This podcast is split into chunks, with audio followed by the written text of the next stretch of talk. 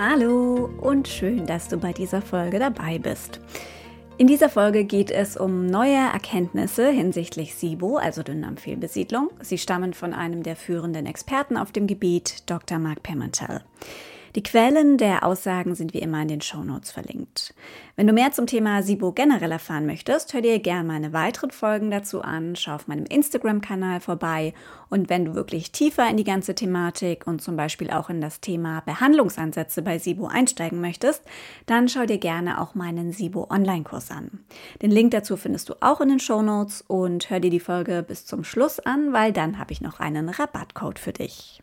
Wir starten mit einem Interview, das Dr. Pimentel erst kürzlich bei Phoebe Lepine gegeben hat in dem Podcast SIBO Made Simple. Generell ist das meiste, worum es hier in dieser Folge geht, ähm, eben aus dieser Folge. Ähm, in der Folge werden verschiedenste Aspekte angerissen und so mache ich es hier jetzt auch. Natürlich könnt ihr euch die Folge auch im Original anhören, weswegen ich sie jetzt quasi auf Deutsch übersetze und das ein oder andere nochmal zusammenfasse, ist, weil ich weiß, dass einige meiner Hörer sich mit Englisch einfach etwas schwer tun und das ist bei den ganzen Fachbegriffen ja auch kein Wunder. Also, gestartet sind Fibele Pine und Dr. Pimentel in der Folge mit dem Thema Schwefelwasserstoff-SIBO. Und Dr. Pimentel hat dort erzählt, dass seinen neuesten Erkenntnissen nach Patienten umso stärker unter Durchfall leiden, ähm, desto mehr Schwefelwasserstofforganismen ähm, in ihrem Darm bilden. Und er hat aber auch Hoffnung gemacht, dass es bald einen neuen Behandlungsansatz bei Schwefelwasserstoff-SIBO geben könnte. Er und sein Team arbeiten da aktuell daran. Schwefelwasserstoff-SIBO wird etwas anders behandelt als andere Arten von SIBO, also mit wasserstoffbildenden Bakterien oder eben auch IMO. Aktuell, sagt er eben, werden da Studien durchgeführt und in zwei Monaten kann er mehr dazu sagen. Und natürlich wurde aber auch gefragt, wie er denn aktuell ähm, Schwefelwasserstoff-SIBO-Patienten behandelt. Und da hat er gesagt, das macht er aktuell mit Rifaximin und Pepto-Bismol. Das ist ein Bismut-Produkt, ähm, das es in den USA gibt. Und er sagt, er sieht damit große Erfolge. Aber die neuen Therapien, an denen sie gerade arbeiten, oder die neue Therapie, die hält er für sehr vielversprechend und er glaubt, damit könnte es noch besser laufen. Generell sagt er, dass er findet, dass Ernährung beim Thema SIBO sehr, sehr wichtig ist. Das ist jetzt nichts Neues, das sagt er schon häufiger. Ähm, was aber Neues ist, dass er sagt, er glaubt, dass es in Zukunft je nach Art der Fehlbesiedlung unterschiedliche Empfehlungen geben wird. Bisher gibt es das ja schon tatsächlich für Schwefelwasserstoff. Aber er sagt, dass zum Beispiel auch bei Methanbildnern ähm, es Sinn machen könnte, eine eigene Linie hinsichtlich Ernährung zu entwickeln. Und er sagt, da glaubt er eben auch, geht es langfristig hin. Aktuell macht man bei den Wasserstoffbildnern und den Methanbildnern ähm, tatsächlich noch keinen großen Unterschied in der Ernährungsberatung. Was er bei den Methanbildnern da genau meint, reißt er tatsächlich auch an. Er sagt, dass er davon ausgeht, dass es sinnvoll wäre, Säure zu reduzieren, wenn Methanbildner, also Archäen, vorhanden sind. Vor allem auch ähm, nach der Behandlung. Das heißt, Zitrusfrüchte sollten dann besser weggelassen werden, sagt er zum Beispiel, weil Säure das Wachstum der Archäen unterstützen könnte. Und da spielt auch das Thema Säureblocker bzw. die Einnahme von Betain-HCl eine Rolle. Denn er geht davon aus, dass man Betain-HCl besser weglässt in solchen Fällen. Und eine neuere Studie von ihm, eine neuere Studie von ihm und seinem Team zeigt, dass der Einsatz von PPIs, also Protonenpumpenhämmern, das sind ähm, ja die Mittel, die man klassischerweise bei Sodbrennen bekommt und die eben die Magensäure reduzieren, er sagt, dass das, oder seine Studie zeigt, dass das nicht dazu führt, dass Methanbildner sich ausbreiten können. Das ist ganz interessant, weil es in der Vergangenheit zwei Studien gab, die nahegelegt haben, dass SIBO, SIBO bzw. IMO verstärkt auftreten können, wenn PPIs eingenommen wurden. Dr. Pimentel sagt nun aber, dass seine letzte Studie, genau wie sechs weitere Studien, da keinen Zusammenhang in diese Richtung herstellen. Anders ist es bei äh, Clostridien difficile. Da ist es wohl der Fall, sagt er. Da gibt es auch entsprechende Untersuchungen, die ihn somit zeigen, dass PPIs das eben begünstigen können. Aber eben nicht bei klassischem SIBO oder IMO, sagt er. Genau. Außerdem hat Phoebe Lepine in der Folge mit Dr. Pimentel auch über Lovastatin gesprochen oder Lovastatin, sagen die Amis dazu. Ähm, der Wirkstoff Lovastatin gehört zur Wirkstoffgruppe der Statine, die zur Behandlung erhöhter Cholesterinwerte klassischerweise ähm, eingesetzt werden und die hemmen die ähm, Cholesterinsynthese. Dr. Pimentel und sein Team hatten die Hoffnung, dass es für IMO-Patienten eine passende Behandlung sein könnte, weil es die Methanproduktion blockiert. Aber die Idee war, dass es nicht vom Darm in den restlichen Körper aufgenommen wird. Also die Hoffnung war, dass es eben im Darm verbleibt, da dafür sorgt, dass die Methanproduktion blockiert wird und Menschen mit entsprechenden Beschwerden, mit IMO, ähm, also mit Methanbildern, mit Archäen im, im Darm, dass die so symptomfrei oder ja zumindest von Symptomen teilweise erlöst werden können. So, und weil sie aber feststellen mussten in ihren Untersuchungen, dass das sehr wohl aufgenommen wurde in den Körper, ähm, haben sie das jetzt erstmal beiseite gelegt, äh, forschen schon weiter in die Richtung, aber das sind erstmal nicht die Ergebnisse gewesen, die sie sich erhofft haben. Das heißt, es wird auch bei ihm erstmal nicht zur Behandlung eingesetzt werden. Aber er sagt auch, eben sie sind weiter dran an neuen Untersuchungen, die für Methanbildner hilfreich sein können, beziehungsweise die Behandlung der Methanbildner.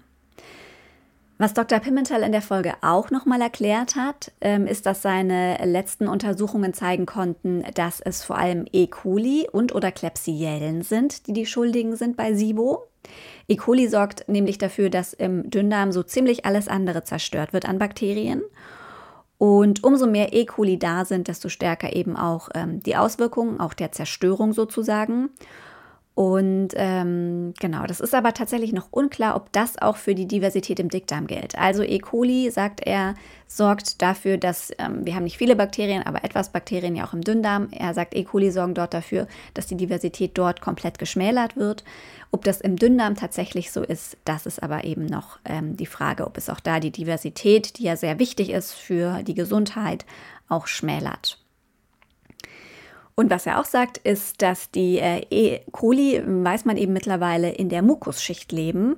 Das heißt, wenn ähm, man sie da quasi nicht erwischt, dann können sie eben auch wiederkommen. Das heißt, wenn man SIBO behandelt, aber eben ähm, ja, diese ähm, E. coli-Bakterien so gut in der Mukusschicht sich sozusagen verstecken und da immer noch welche sind, kann es eben sein, dass SIBO immer wiederkommt. Und damit komme ich nochmal auf Aussagen von ihm, die schon ein bisschen älter sind, und zwar aus dem Dezember 2020, die hier aber ganz gut reinpassen. Diese Aussagen stammen aus dem Podcast ähm, The SIBO Doctor von Dr. Nirala Jacobi. Da ist er nämlich auch schon mal auf das Thema E. coli und Klebsiellen als Bösewichte bei SIBO sozusagen eingegangen. Und das hatten damals eben seine neuesten Erkenntnisse gezeigt. Und ja, er konnte eben mit seinem Team auch zeigen, ähm, dass die SIBO-Patienten mit einem laktulose Atemgas-Testergebnis von mehr als 20 ppm bei bis zu 90 Minuten, also ja, das, was eben nach konservativer Auswertung ein positives SIBO-Ergebnis ist, dass bei denen auch mit einer Doppelballon-Endoskopie im Dünndarm, ähm, wenn da Proben genommen wurden, ja, entsprechende Bakterien im Dünndarm übermäßig vorhanden waren. Und das habe ich jetzt etwas kompliziert formuliert und das war jetzt auch ein bisschen kompliziert, aber was das letztlich nochmal zeigt, ist, dass, ähm, und das wurde ja in letzter Zeit auch wieder viel diskutiert, dass diese Atemgastests schon verlässlich sind auf jeden Fall. Diese Doppelballon-Endoskopie ist sehr aufwendig und das wird in Studien gemacht, um eben zu schauen, ähm, ja, entspricht eben das Atemgasergebnis tatsächlich dem, was wir an Bakterien im Dünndarm finden. Also dafür wird das gemacht. Aber bei dem durchschnittlichen SIBO-Patienten wird sehr, sehr selten eine Doppelballon-Endoskopie im Dünndarm gemacht, weil es eben tatsächlich recht aufwendig ist und es auch nicht standardmäßig gemacht wird, anders als jetzt so eine klassische Dickdarmspiegelung. Genau so. Also, das zeigt also, dass der laktulose Atemtest in dem Zusammenhang auf jeden Fall verlässlich ist. Und was sie da eben ja auch feststellen konnten ähm, in diesen Untersuchungen ist, dass erhöhte ähm, Proteobakterien, also eben E. coli und Klebsiellen bei SIBO-Patienten vorhanden sind. Und wenn die eben in sehr großer Zahl vorhanden sind, stimmt das eben auch mit dem Symptom erhöhte Gasbildung bei den Patienten überein. Und in dieser Studie konnten sie außerdem auch noch on top zeigen, weil das war wohl auch äh, in Fachkreisen immer mal wieder diskutiert worden, dass das Gas tatsächlich im Dünndarm und nicht im Dickdarm entsteht. Jetzt kommen wir wieder zu dem Podcast von Phoebe Lepine äh, zurück. Da war ein weiteres Thema das Thema Antikörper nach Lebensmittelvergiftung. Einige von euch wissen ja, es geht um das sogenannte CDTB-Toxin, das von Bakterien produziert wird, die unter anderem eben Lebensmittelvergiftungen verursachen können. Und das CDTB-Toxin ist Grund für sehr, sehr viele Reizdarmsymptome. Ähm, Dr. Pimentel geht eben davon aus, dass 60 Prozent der Lebensmittel, ähm, ja, dass 60 Prozent der Reizdarmpatienten tatsächlich eben durch eine Lebensmittelvergiftung äh, das Reizdarmsyndrom entwickeln. Und das äh, Toxin triggert nämlich die Autoimmun-Antikörper, ähm, die wiederum dafür sorgen, dass sich unser Dünndarm nicht mehr richtig bewegt. Und so finden dann eben diese E. coli und Klebsiellen, wie vorhin erwähnt, ideale Bedingungen vor. Und wenn sie dann auch tatsächlich da sind, dann wiederum machen auch sie die Bewegung im Dünndarm noch mal langsamer. Das heißt, sie kommen so an noch mehr Futter, werden noch weniger gestört. Es gilt also quasi an zwei Punkten anzusetzen. Also einmal die Antikörper loszuwerden und da arbeitet die Forschung eben weiter dran. Das hat er auch nochmal betont, er und sein Team. Und gleichzeitig aber eben auch die E. coli zu bekämpfen. Also er sagt, es ist wichtig, da an beiden Punkten anzusetzen. Das erhöht tatsächlich die Chance, dass man langfristig das Ganze los wird. Ein weiterer Behandlungsansatz, der Thema war in der Folge, war die Light Therapy, also die Lichttherapie, und zwar ganz spezielles ultraviolettes Licht, das Menschen nichts tut, aber Bakterien eben schon. Und da haben Untersuchungen von Dr. Pimentel und seinem Team gezeigt, dass nach 20 Minuten ähm, Licht die E. coli gestorben sind. Und das kann hilfreich sein für ganz viele Infektionen mit E. coli. Nun hat Dr. Pimentel diese Lichtbehandlung sozusagen mit diesem äh, speziellen ultravioletten Licht zuletzt aber vor allem bei Corona-Patienten ausprobiert. Und da hat sich gezeigt, dass es wohl auch bei Viren einen starken Effekt haben kann. Es gab eine Studie mit fünf Menschen mit schwerem äh, Covid-Verlauf und die waren alle bereits intubiert, also wurden künstlich beatmet. Und innerhalb von fünf Tagen wurden sie Covid tatsächlich los. Aber, und da waren natürlich auch noch andere Faktoren mit im Spiel, sagt Dr. Pimentel auch ganz klar, es braucht weitere Untersuchungen, aber es könnte auf jeden Fall ein Zeichen dafür sein, dass dieses Licht auch bei Viren sehr effektiv eingesetzt werden kann. Wie das jetzt tatsächlich dann konkret gerade bei SIBO-Patienten zum Einsatz kommen kann, das ist natürlich die große Frage, weil wie bekommt man das Licht in den gesamten Dünndarm? Und ähm, auch da sind sie weiter dran, aber das äh, dauert sicherlich noch, bis es da ja, genauere Erkenntnisse zu gibt. Noch ein Aspekt in dem Gespräch waren die Prokinetika und die Frage, welches Prokinetikum Dr. Pimentel aktuell bei seinen SIBO-Patienten einsetzt. Er behandelt ja auch.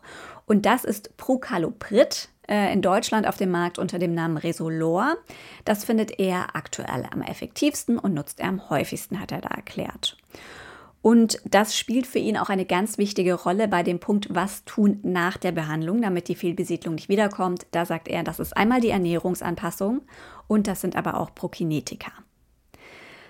Und dann wurde tatsächlich in der Folge noch ein ganz anderes Thema angerissen und dazu will ich auf jeden Fall demnächst mal einen Post machen, weil mich eine Followerin dazu auch schon mal gefragt hatte, man findet zu diesem Thema aber leider wenig und deswegen habe ich mich total gefreut, als ich gehört habe, dass es in, dem, äh, in der Podcast-Folge Thema war. Es geht um das Thema Reizdarm und Schwangerschaft. Und in dem Gespräch kritisiert Dr. Pimentel auch genau das, also dass es da so wenig Erkenntnisse zu gibt. Dabei leiden ja nicht nur Reizdarmpatientinnen in der Schwangerschaft ganz arg unter Stuhlgangsveränderungen, vor allem Verstopfung. Und da gab es ganz lange gar keine Guideline, also sowohl jetzt für Reizdarmpatientinnen als auch aber eben für Verstopfung in der Schwangerschaft. Und seit letztem Jahr gibt es eine Guideline, äh, gerade für Reizdarmpatientinnen, aber da äh, Patientinnen, aber da profitieren natürlich dann auch andere davon, wenn es um bestimmte Mittel geht, die auch in der Schwangerschaft eingenommen werden zum Beispiel. Und genau, also an dieser Guideline hat er mitgearbeitet und da wird es dann in einem der nächsten Posts mehr zu geben.